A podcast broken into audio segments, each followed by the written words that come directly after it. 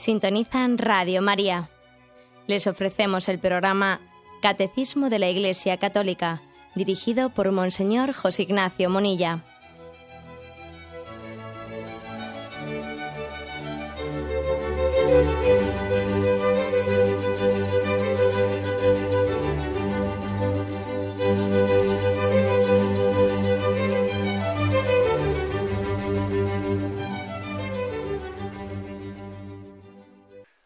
Cordial saludo a todos los oyentes de Radio María. Un día más, con la gracia del Señor, proseguimos el comentario del Catecismo de nuestra Madre la Iglesia. Dedicamos hoy el tercer programa a explicar el octavo mandamiento. Nos quedamos en el punto 2469. En los dos programas anteriores habíamos explicado la virtud, la virtud de la veracidad la virtud de la veracidad, eh, también llamada sinceridad o franqueza, que nos recuerda nuestro deber moral de que nuestras palabras y nuestras acciones se adecúen a la verdad. También habíamos intentado fundamentar, eh, fundamentar de distintas formas el porqué de nuestro deber moral con la veracidad, nuestro deber moral de ser veraces. Hay distintas fundamentaciones, algunas, digamos, de tipo de orden lógico, natural, ¿no? Cuando decimos que, un motivo por el que tenemos una obligación moral de veracidad es porque existe también una relación intrínseca entre la palabra y la idea que brota de nuestra mente. Nuestra mente eh, descubre la verdad a través de, de, unas ideas, ¿no? Unas ideas que son un pensamiento, bien, pero ese pensamiento se expresa con palabras, ¿no? Bien, pues las palabras las palabras no son huecas, eh, no están vacías. Eh, las palabras tienen una finalidad. La finalidad de las palabras es ser como mensajeras, o sea, manifestar una idea. Y por lo tanto la palabra es como un signo que tiene que adecuarse a la cosa significada. Y claro, cuando la palabra no concuerda con el pensamiento, cuando una cosa es lo que pensamos, pero otra cosa muy distinta es lo que decimos. Estamos violentando el orden natural. ¿eh? Por lo tanto, digamos que pues una, una de las fundamentaciones de por qué tenemos obligación moral de ser veraces es, bueno, pues porque existe un orden lógico natural, ¿no? También hablábamos de que existen fundamentaciones de orden eh, sobrenatural, de orden sobrenatural. La Sagrada Escritura está llena de alabanzas y de exhortaciones a la práctica de la verdad. ¿eh? Y recordábamos que Cristo mismo dijo de sí mismo que Él es la verdad, que el Espíritu Santo es el Espíritu de verdad, que la verdad nos hace libres. Y San Pablo dice que es preciso crecer en caridad abrazados a la verdad. ¿eh? Y que despojándose de toda mentira, cada uno tiene que ser veraz con su prójimo, porque todos somos miembros unos de los otros, ¿no? Y por el contrario, el mismo Cristo nos previene en el Evangelio que el diablo, cuando habla la mentira, habla de lo suyo propio, porque es mentiroso y padre de la mentira. ¿eh? Así, lo, expresa el Evangelio de San Juan. ¿eh? Lo vamos a leer, eh, fijaros, está en el versículo Juan, capítulo 8, versículo 44, dice así. Jesús le respondió, si Dios fuera vuestro Padre, me amaríais a mí, porque yo he salido y vengo de Dios. No he venido por mi cuenta, sino que Él me ha enviado. ¿Por qué no reconocéis mi lenguaje? Porque no podéis escuchar mi palabra. Vosotros sois de vuestro Padre el diablo, y queréis cumplir los deseos de vuestro Padre. Este era homicida desde el principio y no se mantuvo en la verdad, porque no hay verdad en él. Cuando dice la mentira, dice lo que le sale de dentro, porque es mentiroso y padre de la mentira. Curiosamente, qué curioso está e, este versículo, el que dice, bueno, el, de Dios sale la verdad como con naturalmente. Del diablo sale la, la mentira con naturalmente. Dice, sale, dice lo que le sale de dentro el diablo, que es la mentira que es la mentira. Y además une, dos, dos, dos pecados, el de ser homicida y el de ser mentiroso. Este era homicida, dice, desde el principio, y no se mantuvo en la verdad. También matar la verdad es matar la vida. Curiosamente aquí el Evangelio de San Juan une ambas cosas, ¿no? El que atenta contra la verdad, atenta contra, contra la vida. Bien, o sea, por lo tanto aquí también tenemos pues unas fundamentaciones de orden sobrenatural a las que también dedicamos un programa. ¿eh? San Agustín nos, eh, nos, recordó, cómo los cristianos tenemos que amar apasionadamente la verdad y rechazar la mentira con horror porque somos hijos de la luz y la verdad y el error se oponen entre sí como la luz y las tinieblas. No se puede ir a Dios, verdad primera, sin conformarse con la verdad con en las palabras y en las obras. Bueno, por consiguiente, la verdad no es para un cristiano un objeto de lujo o de adorno, ¿no? sino que es algo básico y es algo con natural con quien está unido a Cristo. Bueno, decíamos fundamentaciones de tipo de orden lógico, natural, de orden sobrenatural, Aquí damos un paso más en el punto de hoy. ¿eh? Hoy vais a ver que este punto que hoy comentamos da también unas justificaciones, unos razonamientos, es un intentar fundamentar la verdad, pues también en otras, eh, en otro orden, ya no en el, en el orden lógico natural o en el orden sobrenatural, sino también en el orden social. ¿eh? Dice así este punto 2469. Los hombres no podrían vivir juntos si no tuvieran confianza recíproca, es decir, si no se manifestasen la verdad. La virtud de la veracidad da justamente al prójimo lo que le es debido. Observa un justo medio entre lo que debe ser expresado y el secreto que debe ser guardado. Implica la honradez y la discreción. En justicia un hombre debe honestamente a otro la manifestación de la verdad. Este es el punto 2469 en el que se cita varias veces la suma teológica de Santo Tomás de Aquino. Bueno, la primera, la primera el fundamento, o sea, una fundamentación social de la verdad. Es que es importante decir la verdad, es importante ser veraces para que podamos construir unas relaciones sociales en confianza mutua. ¿eh? Así dice Santo Tomás de Aquino. Dice aquí, vamos a ver, los hombres no podrían vivir juntos si no tuvieran confianza recíproca. Es decir, si no se manifestasen la verdad. Sería, sería imposible ¿eh? poder fundamentar, fundamentar la verdad. La cita entera la voy a leer aquí, el catecismo, únicamente la ha resumido la cita de Santo Tomás en esta frase, pero yo leo entero. Dice, por ser animal sociable, el hombre debe a los demás cuanto sea necesario para la conservación de la sociedad. Ahora bien, no sería posible la convivencia entre los hombres si no se fiaran entre sí, convencidos de que se dicen mutuamente la verdad. Luego, es obligatorio decir siempre la verdad. Bueno, pues eh, seguro que nos ha venido a la mente a más de uno aquel eh, cuento que se nos ha narrado desde pequeños, el cuento del lobo y el pastor. ¿eh? aquel pastor que era mentiroso y que decía, pues por llamar la atención, por ser protagonista, que viene el lobo, que viene el lobo, y estaba jugando con ello. Y claro, llegó un momento en el que ya se perdió la confianza en él, ya nadie le creía, veían que jugaba, eh, jugaba a llamar la atención con sus mentiras, y llegó un día en el que, bueno, vino el lobo, él avisó, ya nadie le creyó, y entonces ocurrió, ocurrió pues, pues lo, que era predecible, ¿no? Eso se nos contaba desde pequeñitos, ¿por qué? porque se nos estaba con ello queriéndonos transmitir que es muy importante que que nuestra palabra, que ser hombres de palabra, cree una confianza. Y esa confianza de unos en otros pues, es la que va a permitir afrontar problemas, eh, acometer situaciones complicadas, porque nos fiamos unos de otros o también cuando éramos pequeños y, nuestros padres nos insistieron tanto en que en la importancia de, contarlo todo, de ser transparentes, de ser diáfanos ante ellos. ¿Cuántas veces hemos escuchado eso de que, mira, prefiero que, que seas, entre comillas, menos buenecito, que no seas tan perfecto como a veces, pretendemos falsamente aparentar, ¿no? Pero que seas sincero, que seas roto algo, vengas y lo digas, ¿no? Pues mira, que no que seas eh, pues, pues un, un falso. ¿eh? un falso, aparentemente un buenecito, pero escondido en falsedades. ¿no? esa educación que desde pequeño se nos insistió, estaba queriendo, queriendo fundamentar un orden de confianza entre padres e hijos. Tiene que existir una confianza.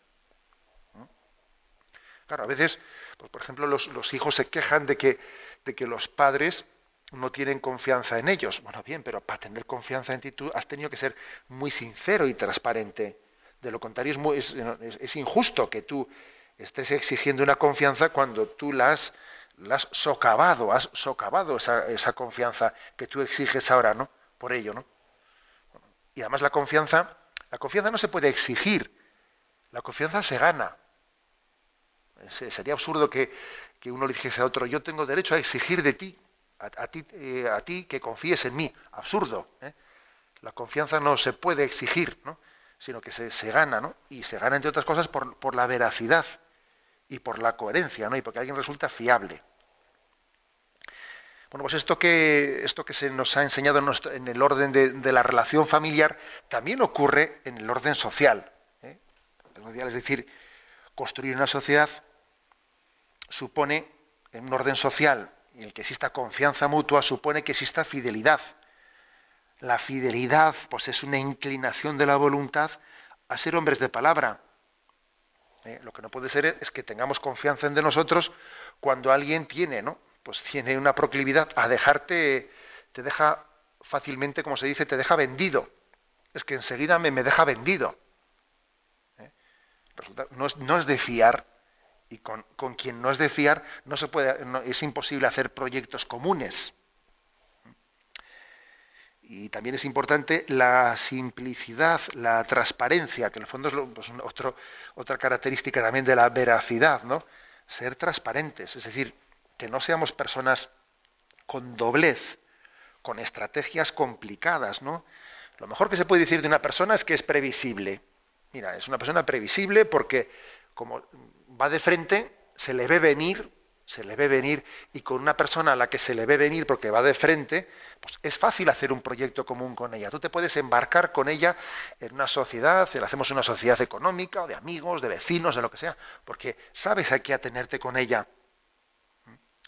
Ahora, cuando alguien tiene una especie de ocultamiento misterioso, cuando alguien no sabes exactamente lo, que está pensando, cuando es, imprevisible, ¿no? Tiene una, es tortuoso, ¿no? Es que es imposible construir eh, con él codo a codo un orden social.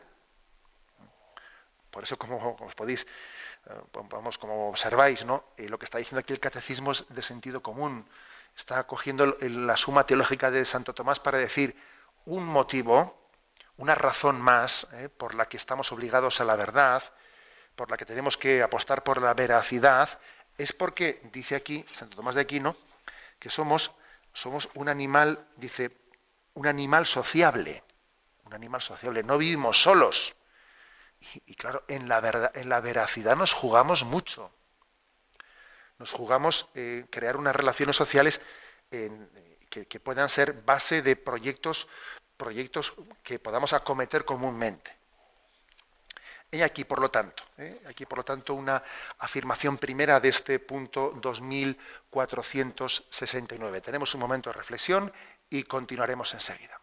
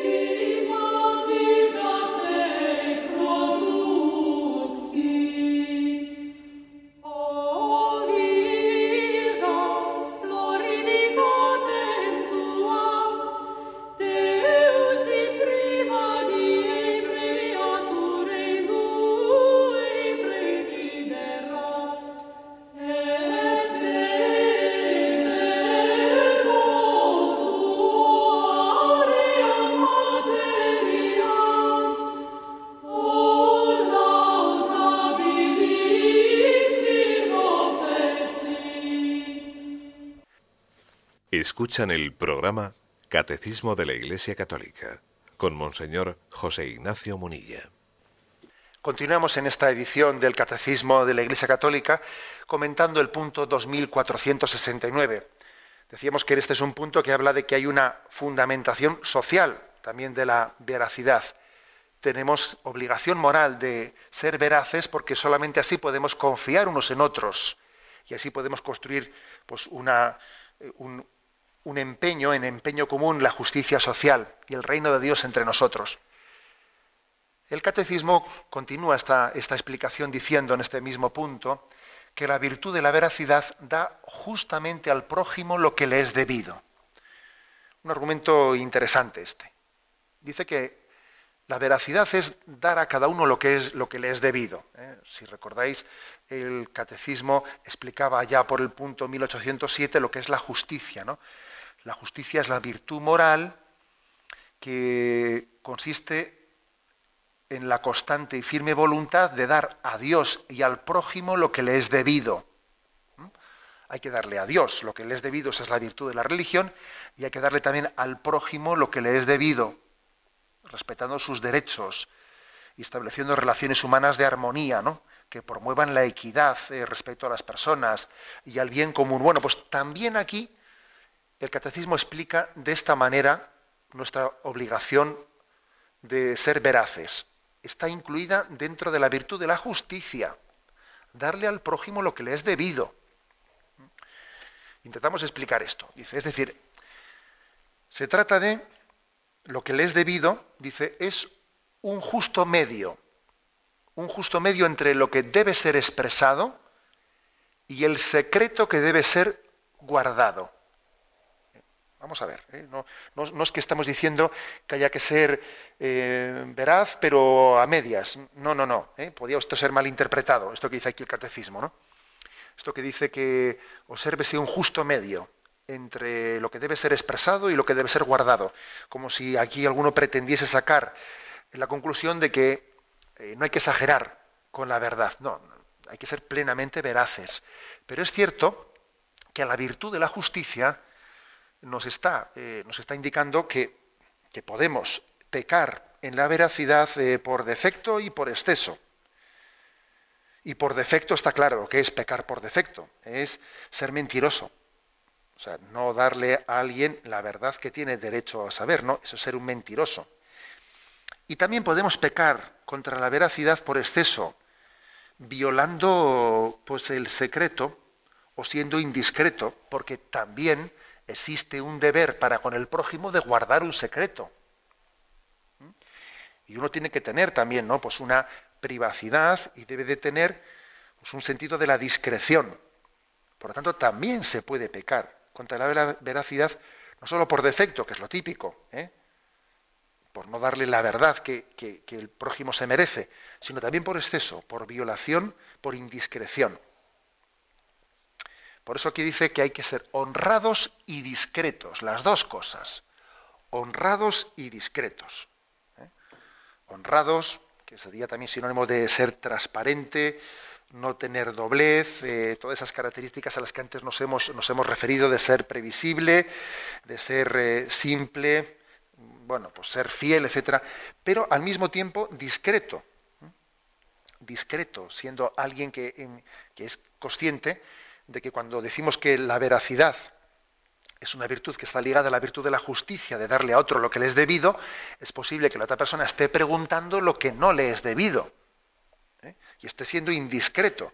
Por eso también qué importante es no solo que seamos veraces, sino que también ayudemos a los demás a ser veraces y no metamos la pata preguntando más de lo debido. ¿eh? Vamos, estoy seguro que alguno estará pensando por ahí. Vamos a ver, entonces, es, eh, es lícito moralmente recurrir a las mentiras eh, piadosas para poder evitar decirle a alguien una, que me ha preguntado una indiscreción, yo salir, eh, salir del apuro diciéndole una mentira piadosa, porque al fin y al cabo lo que me ha preguntado él no tiene derecho a saberlo. ¿Es lícito recurrir a la mentira piadosa para guardar nuestro deber de sigilo? Pues la respuesta es que no. La mentira piadosa no tiene que ser Primero que no existe mentira piadosa. ¿eh? Primero que no existe mentira piadosa, o sea que es una especie de subterfugio falso que, que nos hemos inventado esa palabra. No existe la palabra mentira piadosa. La mentira no puede ser un medio para un fin. Lo que sí que existe es un deber de guardar la reserva de conciencia. La reserva de conciencia, y por lo tanto, pues uno podrá recurrir a un requiebro, que también es importante que el Señor nos dé, pues yo diría, un poco de juego de cintura y una cierta agilidad, ¿no? En dar un requiebro a quien pregunta lo que no debe, pues también hay que darle un requiebro para no contestarle, ¿no? Y, pues eh, entender que lo que ha dicho no, no, es, no, es prudente manifestarlo. Y también me parece que es importante el que nosotros ayudemos a nuestro prójimo a ser honrado y discreto. Entonces, esto me parece importante, que la verdad sea bien acogida. Eh, si yo resulta que alguien porque me diga la verdad me voy a poner con él como un basilisco, eh, ojo, no lo estoy ayudando a decir la verdad. Agradezcamos la verdad cuando nos es manifestada. ¿Mm? Hacemos un flaco servicio a la verdad si alguien nos ponemos, ¿no? Pues si perdemos la paz y, y nos encendemos porque alguien nos ha dicho una verdad. Mira, aunque esa verdad que te haya dicho no te resulte agradable, agradecele que haya dicho la verdad. Y de esa manera también estás contribuyendo con que esa persona sea honrada. Si tú resulta que vas a... Claro, eso es como cuando... ¿eh? Antes ponía el ejemplo de que cuando éramos pequeños nos insistían en que ante todo dijésemos la verdad, que si habíamos roto algo lo manifestásemos, que no nos ocultásemos. Claro, lógicamente, si tú le dices a tu madre, mamá, que he roto esto, hombre, una cosa que, que, debe hacer la madre es no romper, o sea, no, no perder los papeles porque su hijo le ha dicho una cosa. Hombre, agradecele que te ha dicho la verdad. Lo que no puedes es pedirle que te manifieste la verdad y luego resulta que pierde los papeles porque te la ha manifestado. ¿Mm? Tenemos que ser, mm, yo diría, tener una gratitud a quien manifiesta la verdad y también, es decir, no, no fomentar la indiscreción, no preguntar lo que, lo que no es necesario saber, ¿eh? no ser indiscreto. Y esto es, la mortificación de nuestra curiosidad es muy sana, muy sana y colabora mucho a que el prójimo no mienta. Esto es muy práctico, ¿eh? Muy práctico. Cuando somos curiosos y estamos siempre inquiriendo y inquiriendo, aparte de que estamos siendo indiscretos, estamos también muchas veces fomentando que el otro mienta. Porque nos estamos metiendo en, terrenos, no justifica la mentira del otro, ¿verdad? no debería de recurrir a la mentira, pero yo también estoy colaborando de alguna manera con mi indiscreción a la mentira del prójimo. ¿no? Por eso digamos, no, aquí el catecismo dice, vamos a ver, eh, la veracidad. Eh, se puede pecar contra la veracidad por defecto o por exceso. ¿no? Por exceso se refiere, pues, violando secretos, eh, siendo indiscreto. Hace falta, por lo tanto, honradez y discreción. Honradez y discreción. Claro, luego vendrán, yo soy consciente de que también alguno podrá hacer la siguiente, la siguiente reflexión. Bien, ¿y dónde está el punto medio? ¿Dónde está el punto medio de qué es ser discreto y qué no es ser indiscreto? ¿Hasta qué punto hay que tener eh, confianzas? Bueno, pues eso lógicamente ya sabemos de que no es tan... Eh, hay también, aparte de un discernimiento moral, también hay que contar con que no todas las personas son iguales y hay que también aceptar pues, distintas tendencias psicológicas, ¿no? De unas personas hay personas más abiertas, más reservadas, y eso también debe ser respetado al margen de, digamos, de, esa obligación que tenemos de justicia, de, ser honrados, pero también discretos, ¿no? Luego también hay, existe por ahí, no sé si a algunos os sonará, la llamada ventana de, de Yoari, que bueno, pues es una, un pequeño, eh, una pequeña digamos, eh, recurso psicológico para hablar de las tipologías distintas de personas que existen entre nosotros. Eh, más o menos así lo, explico básicamente, aunque la pena es que en la radio no hay una pequeña pizarra para, entender las cosas. ¿no? Se suele distinguir, eh, conforme a esta ventana Yohari, pues lo que es el yo abierto. El yo abierto es lo que yo conozco de mí mismo y lo que los demás conocen de mí mismo. Pues hombre, pues el yo abierto del que os habla, pues hay muchísimas cosas que vosotros conocéis de mí, pues que este es el obispo de Palencia, esto, lo otro, de más allá, bueno, y, muchas cosas que vamos contando, y hay un yo abierto que es común, lo que yo conozco y lo que los demás conocen, ¿no?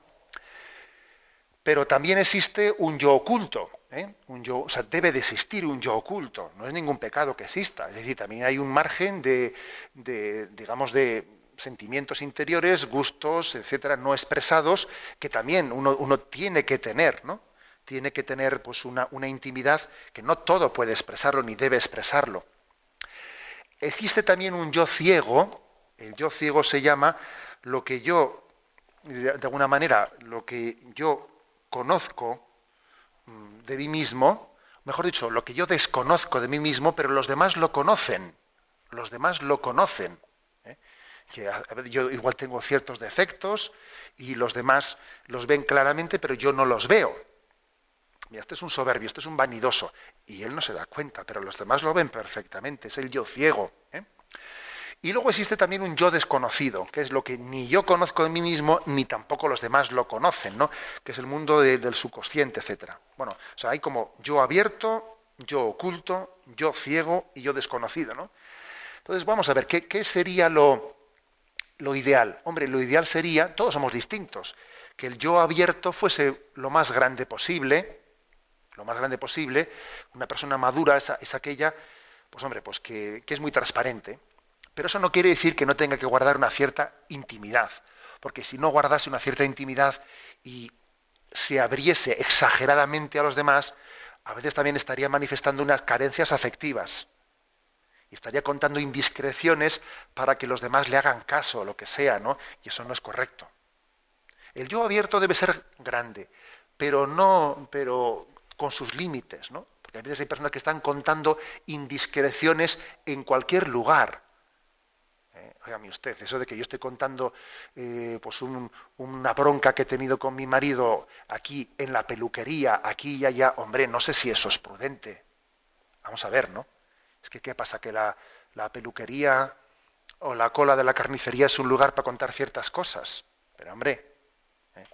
a veces por ahí cuando se, cuando se escuchan ciertas conversaciones de temas íntimos, de temas íntimos, incluso hasta de sexualidad, etcétera, contadas en cualquier caso, eso no es un yo abierto, es, sano. Eso, eso es una indiscreción absoluta.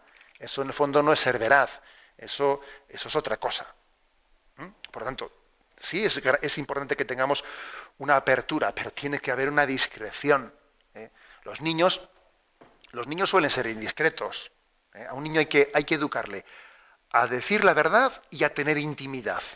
Porque si al niño no le, educas a tener intimidad, cuenta, pues ayer, a mí me pasamos una vez, estás en la catequesis y un niño te levanta la mano y dice, pues ayer mi papá y mi mamá discutieron, y claro, lo cuenta delante de todos los niños de la catequesis. O sea, a un niño hay que enseñarle a ser veraz, pero también a tener discreción. Con respecto al yo ciego, eso que yo no me doy cuenta de mí mismo, pero los demás lo ven, qué importante es que ejerzamos la corrección fraterna eh, pues para que ese yo ciego disminuya. Y si el yo ciego disminuye porque alguien me hace ver mis defectos, me hace ver también mis cualidades y me hace una serie de correcciones, etcétera, eso a mí me ayuda a conocerme y eso me ayuda a que yo crezca en equilibrio. Muy prudente ejercer la corrección fraterna, ¿no?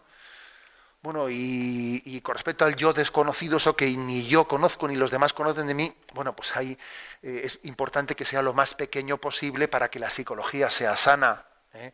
porque en el fondo ahí están eh, traumas, etcétera, traumas que han quedado grabados en nosotros y tenemos medio olvidados, ¿no? y bueno, pues lógicamente, en la medida en que vayamos sanando nuestra vida, en que seamos honrados y discretos, también iremos sanando eh, de esa especie de subconsciente ciertas cosas que tengamos ahí grabadas. ¿no?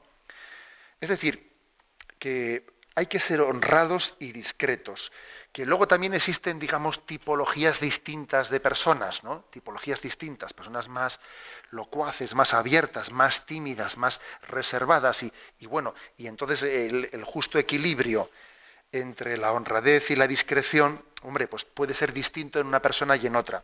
Pero, pero siempre tiene que haber una tendencia, una tendencia a ser abiertos, pero al mismo tiempo discerniendo discerniendo aquello que también tenemos un deber de discreción, de sigilo para con el prójimo, guardando estos dos aspectos y también estando abiertos a las comunicaciones de los demás, a lo que me digan, a lo que me hagan ver, a lo que me corrijan, para que también yo eh, tenga más capacidad de conocerme desde el juicio de los demás. Y eso además no me moleste, sino que, sino que me haga también pues conocer más la verdad en plenitud. Desde los ojos del prójimo también conocemos la verdad y tenemos que estar abiertos, abiertos a ello.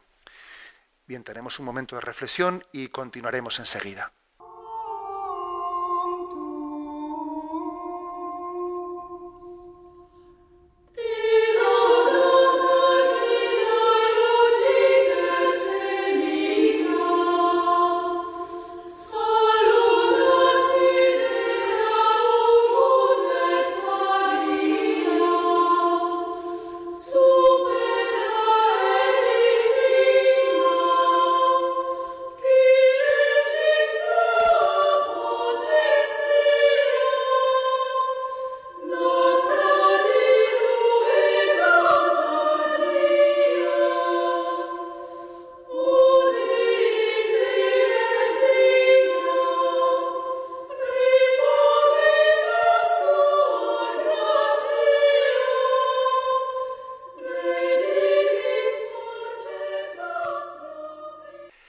Escuchan el programa Catecismo de la Iglesia Católica con Monseñor José Ignacio Munilla. Continuamos en esta edición del Catecismo de la Iglesia Católica. Pasamos ahora al punto 2470. Después de haber explicado en el punto anterior pues una, una fundamentación del deber, de deber moral, de veracidad, pues por el deber, por, también por el deber social. ¿eh? Una fundamentación social por el hecho de que tenemos tenemos también que ser veraces para poder tener unas relaciones mutuas, unas relaciones recíprocas de confianza con los demás. El punto 2470 recurre a otro tipo de fundamentación eh, más espiritual. Es el siguiente. el discípulo de Cristo acepta vivir en la verdad, es decir, en la simplicidad de una vida conforme al ejemplo del Señor y permaneciendo en su verdad. Si decimos que estamos en comunión con Él y caminamos en tinieblas, mentimos y no obramos conforme a la verdad. Bueno, por lo tanto, digo que es un, un punto con el que concluye este apartado, este apartado que tiene el título de Vivir en la verdad, bueno, pues con una reflexión más espiritual. El discípulo de Cristo quiere vivir conforme al ejemplo del Señor. Y el Señor vivió en la verdad y, somos, y somos conscientes de que el Señor era transparente para conocer al Señor interiormente. Ayuda mucho recordar ese diálogo que tiene el Señor, ese encuentro que tiene con Pilato. Está en el capítulo 18 de San Juan, ¿lo recordáis? Entonces Pilato le dijo, luego tú eres rey. Respondió Jesús, eh, sí. Tú le dices, soy rey. Yo para esto he nacido y para esto he venido al mundo, para dar testimonio de la verdad todo el que es de la verdad, escucha mi voz. Le dice Pilato, ¿qué es la verdad? Y dicho esto, volvió a salir donde los judíos y les dijo, yo no encuentro ningún delito en este. ¿Eh? Entonces cuando les ofrece a ver quién quiere soltar, o a Barrabás, o a Jesús, pero mm, digo que es impresionante esta palabra de Jesús, dice, el que es de la verdad, escucha mi voz. Es decir, el que el que desea buscar la verdad está deseando buscar a Jesús aunque no lo sepa. le está diciendo a Pilato, mira Pilato, si tú buscases la verdad, si tú fueses alguien que en tu vida tuvieses deseo de conocer la verdad, estarías mucho más abierto a lo que yo te estoy diciendo ahora mismo. Lo que ocurre es que tú, Pilato, no, buscas la verdad, tú buscas trepar, tú quieres que el César te promocione, tú quieres salir de este lugar y quieres ir a Roma, lo que sea, ¿no? Tú no buscas la verdad, entonces, como buscas otros intereses, tú, mi voz, mi voz, no, no estás abierto a escucharla. Por eso Pilato es el hombre escéptico, ¿no? ¿Y qué es la verdad? Pero claro, eh, podríamos decir que alguno pensaría que, claro, es, es, escéptico porque tiene dudas. No, no, no es que es escéptico porque tiene dudas racionales, sino tiene dudas racionales porque es, porque es escéptico. Es al revés la cosa. Tiene dudas racionales porque es escéptico. ¿eh? Porque en el fondo él, no, busca limpiamente la verdad. ¿eh? Es un pasaje este importante para entender. para entendernos, es decir, para entender lo que, lo que significa ser discípulo, ¿eh? discípulo de la verdad, vivir en la verdad. Hay personas que no han conocido a Jesucristo, pero tienen una disposición muy grande para la verdad. La buscan y están dispuestos a arrodillarse ante ella. Esas tales, estas personas, pues están muy abiertas al mensaje del Evangelio, al mensaje de Jesucristo.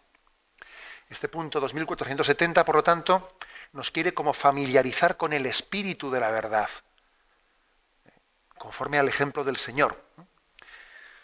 Dos textos, un poco, ¿eh? dos textos. Nos ofrece uno aquí el, el, catecismo, me atrevo yo a sugerir otro también, el de San Juan, capítulo 17, que es esa plegaria que Jesús dirige al Padre por los suyos después de la última cena una plegaria en la que habla de corazón a corazón, el corazón de Cristo con el corazón de su Padre.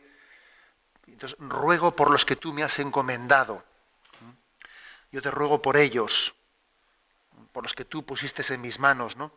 Y dice, yo les he confiado tu mensaje, pero el mundo los odia, porque no son del mundo, como yo tampoco soy del mundo. No te pido que les saques del mundo, sino que los libres del mal como yo no pertenezco al mundo, tampoco ellos pertenecen al mundo. Haz que se consagren en ti por medio a ti por medio de la verdad. Tu palabra es la verdad. ¿Mm? Ojo a esta, eh, a esta expresión que es impresionante, ¿no? Cristo le pide al Padre, haz que se consagren a ti por medio de la verdad. Tu palabra es la verdad. Y continúa, yo los he enviado al mundo como tú me enviaste a mí por ellos yo me consagro, para que también ellos sean consagrados por medio de la verdad. Es decir, que consagrarse a Dios, consagrarse a Dios es consagrarse en la verdad. ¿eh? Algunos se piensan que, no sé, que la consagración es hacer un acto, pues una fórmula religiosa, una fórmula un poco evasiva de la realidad. No, no, todo lo contrario. Consagrarse a Dios es consagrarse en la verdad, en la verdad de quién es Dios, de quién eres tú, de aceptar tus limitaciones, de aceptar tus limitaciones, ¿no? De aceptar tus cruces. Eso es consagrarse en la verdad. Tu palabra es la verdad. ¿eh? Esto es importante porque la palabra, mm, la palabra consagración para muchas personas ha pasado a significar como recurso espiritual, ¿no? Recurso espiritual en el que sobrenaturalizamos las cosas huyendo de la realidad, ¿no? No, no. La consagración es llevar la verdad, la, realidad toda, llevarla ante Dios. Aquí no hay una doble verdad, ¿no? Que es la verdad mundana y la verdad eh, espiritual. No, no hay, no hay doble verdad mundana y espiritual. Verdad hay una, hay una. Entonces, eh, lo que vivir según el Espíritu de Cristo es vivir toda la verdad, la verdad de nuestra vida, la verdad de bueno, pues de nuestra realidad, de nuestras limitaciones, pero vivirla en Dios, consagrándola a Dios, haciendo un acto de confianza ante la realidad de la vida. Hago un acto de confianza en Dios. Eso es consagrarse. Por eso dice, haz que se consagren en ti, a ti, por medio de la verdad. Tu palabra es la verdad. Este es un primer texto, primer texto que nos ayuda a entender qué es esto de vivir en la verdad tenemos que consagrarnos a Dios en la verdad. Pero vamos más allá y también este punto del catecismo nos ofrece un segundo texto evangélico, es el de la primera carta de Juan, capítulo primero, para también eh, fundamentar esta espiritualidad del discípulo de Cristo, que está llamado a vivir en verdad. Es esa carta de San Juan que comienza con un prólogo nos habla de la palabra de la vida, lo que existía desde el principio, lo que hemos oído, lo que hemos visto con nuestros propios ojos, lo que hemos contemplado y tocado con nuestras manos. ¿eh? Eso que hemos visto y oído, os lo anunciamos ahora, para que viváis en unión con nosotros, como nosotros vivimos en unión con el Padre y con Jesucristo. Esto os escribimos para que nuestra verdad, nuestra común alegría, sea completa. Y ahora viene eh, pues esta, eh, esta, manifestación de la espiritualidad. ¿eh? Es a partir de, estamos en primera carta de Juan, capítulo primero, versículo 5 y siguientes, dice así. Este es el mensaje que escuchamos a Jesucristo y que ahora os anunciamos. Dios es luz sin sin mezcla de tinieblas. Si vamos diciendo que estamos unidos a Dios, pero vivimos en tinieblas, mentimos y no practicamos la verdad.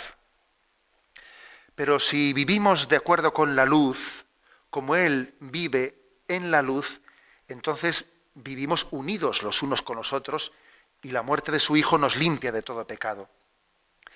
Si alardeamos de no cometer pecado, somos unos ilusos y no poseemos la verdad.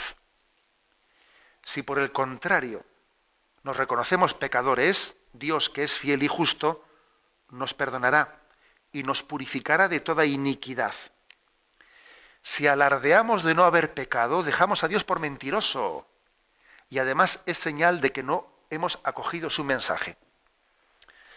Es curioso este texto. ¿eh? Aquí habla de que, eh, bueno, tenemos mm, vivir en la verdad, vivir en la verdad es aceptar nuestra realidad pecadora. Muy importante esto. ¿eh? Vivir en la verdad es aceptar nuestra realidad pecadora. Cuando vivimos como si no fuésemos pecadores, vivimos en esa ligereza de planteamiento de vida de que yo soy bueno soy, soy una persona justa, soy un hombre de bien, yo no tengo ningún problema, ¿no? Yo, cuando vivimos con esa ligereza, dice, primero, somos unos ilusos, dice, no vivimos en la verdad. Y segundo, le hacemos mentiroso a Dios. ¿Qué significa eso de hacerle mentiroso a Dios? Hombre, si resulta que Dios eh, manifiesta ha entregado a su Hijo a la muerte de cruz para el perdón de nuestros pecados, y tú dices que no tienes nada que sea, que sea perdonado, es que entonces Dios es un mentiroso, le haces mentiroso a Dios y además haces la muerte de Cristo, la vacías totalmente de, razón de ser, de contenido, ¿no? Es como si tú dijeses, por mí Jesucristo no tenía que entregar la vida, conmigo no era necesario, hala, venga. ¿eh? O sea, primero eres un iluso, dice esta, Primera carta de San Juan, capítulo primero. Eres un iluso. No, no reconoces tu realidad de pecador y además le haces mentiroso a Dios. Por eso vivir en la verdad, tener ello como característica de nuestra espiritualidad, supone conjugar dos aspectos de nuestra vida que podrían parecer irreconciliables, pero no lo son.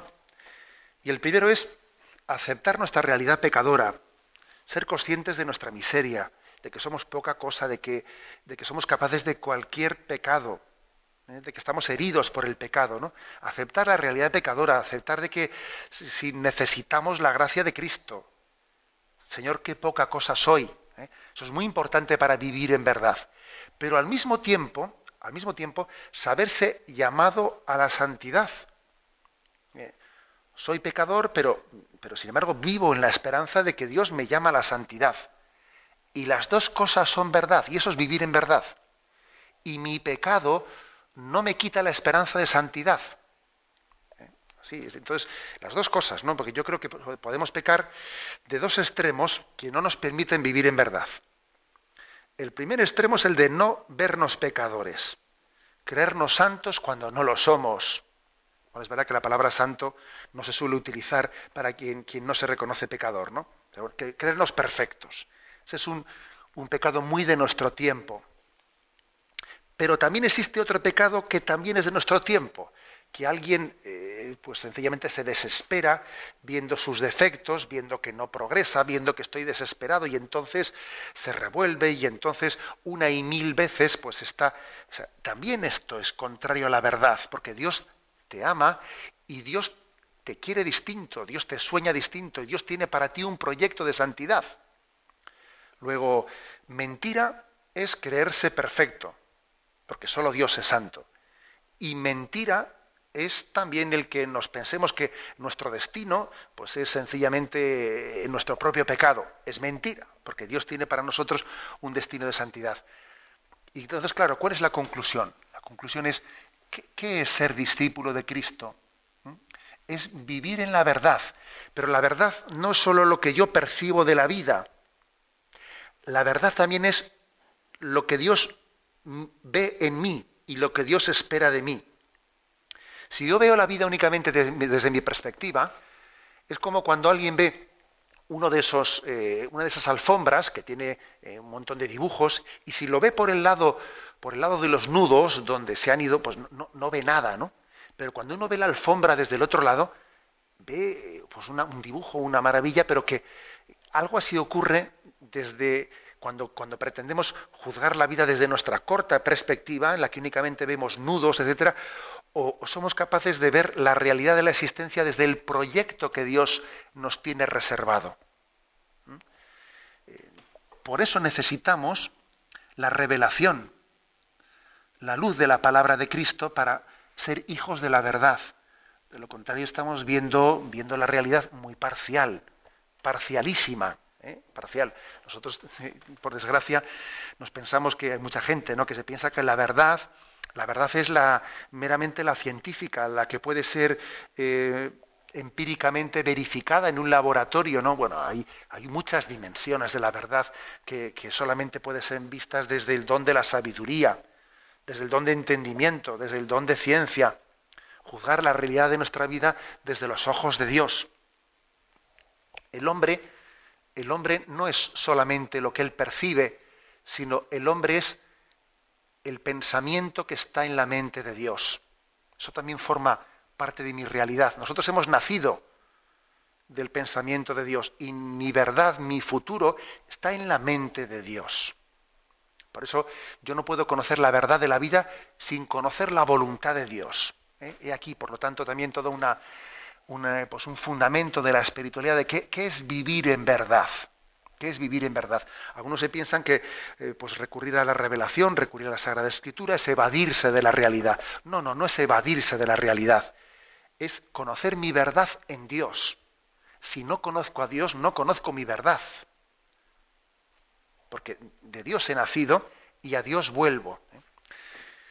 ¿Eh? Bien, pues ahí, lo dejamos aquí. Hemos querido, eh, con esta explicación de los puntos 2469 y 2470, completar eh, la explicación de que es el primer paso, ¿no? el, el, octavo mandamiento ha querido explicar eh, las razones de la veracidad. Razones, decíamos, más de orden lógico, razones de orden sobrenatural, de orden social y finalmente hemos reservado este último punto para hacer unas breves pinceladas sobre la espiritualidad del cristiano llamado a vivir en verdad. Me despido con la bendición de Dios Todopoderoso, Padre, Hijo y Espíritu Santo. Alabado sea Jesucristo.